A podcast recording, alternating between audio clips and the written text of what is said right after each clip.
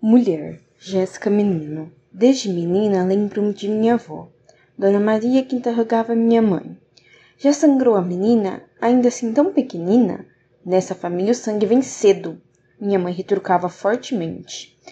Mas a inocência de criança ainda balançava entre os atributos e os anseios, sendo as responsabilidades já desde cedo. Por quê? Porque você é menina, diziam, e agora já é mulher. De agora em diante o corpo vai evoluir mais depressa. Enquanto meu pai, homem truculento e arrogante, já com suas palavras maçantes, jogava em mim toda a responsabilidade do corpo de menina, que agora já era de mulher. Não me aparece aqui com filho, não. Sou apenas a máquina da reprodução? Dentro de mim tantos anseios, tantos desejos, tantos sonhos. Queria ser como tio Pedro, andar a cavalo e de rodeio. Mas a louça espera, o irmão chora, está sujo com fome e precisa de banho.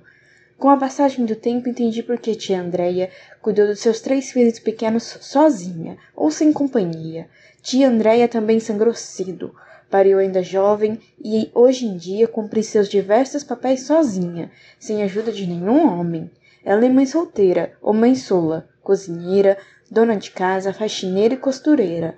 Um dia quero ser que nem tia Andréia, mulher independente, guerreira, astuta e inteligente, sendo chefe de família, carinhosa e exigente. Exerce também a figura masculina, que fora sempre ausente.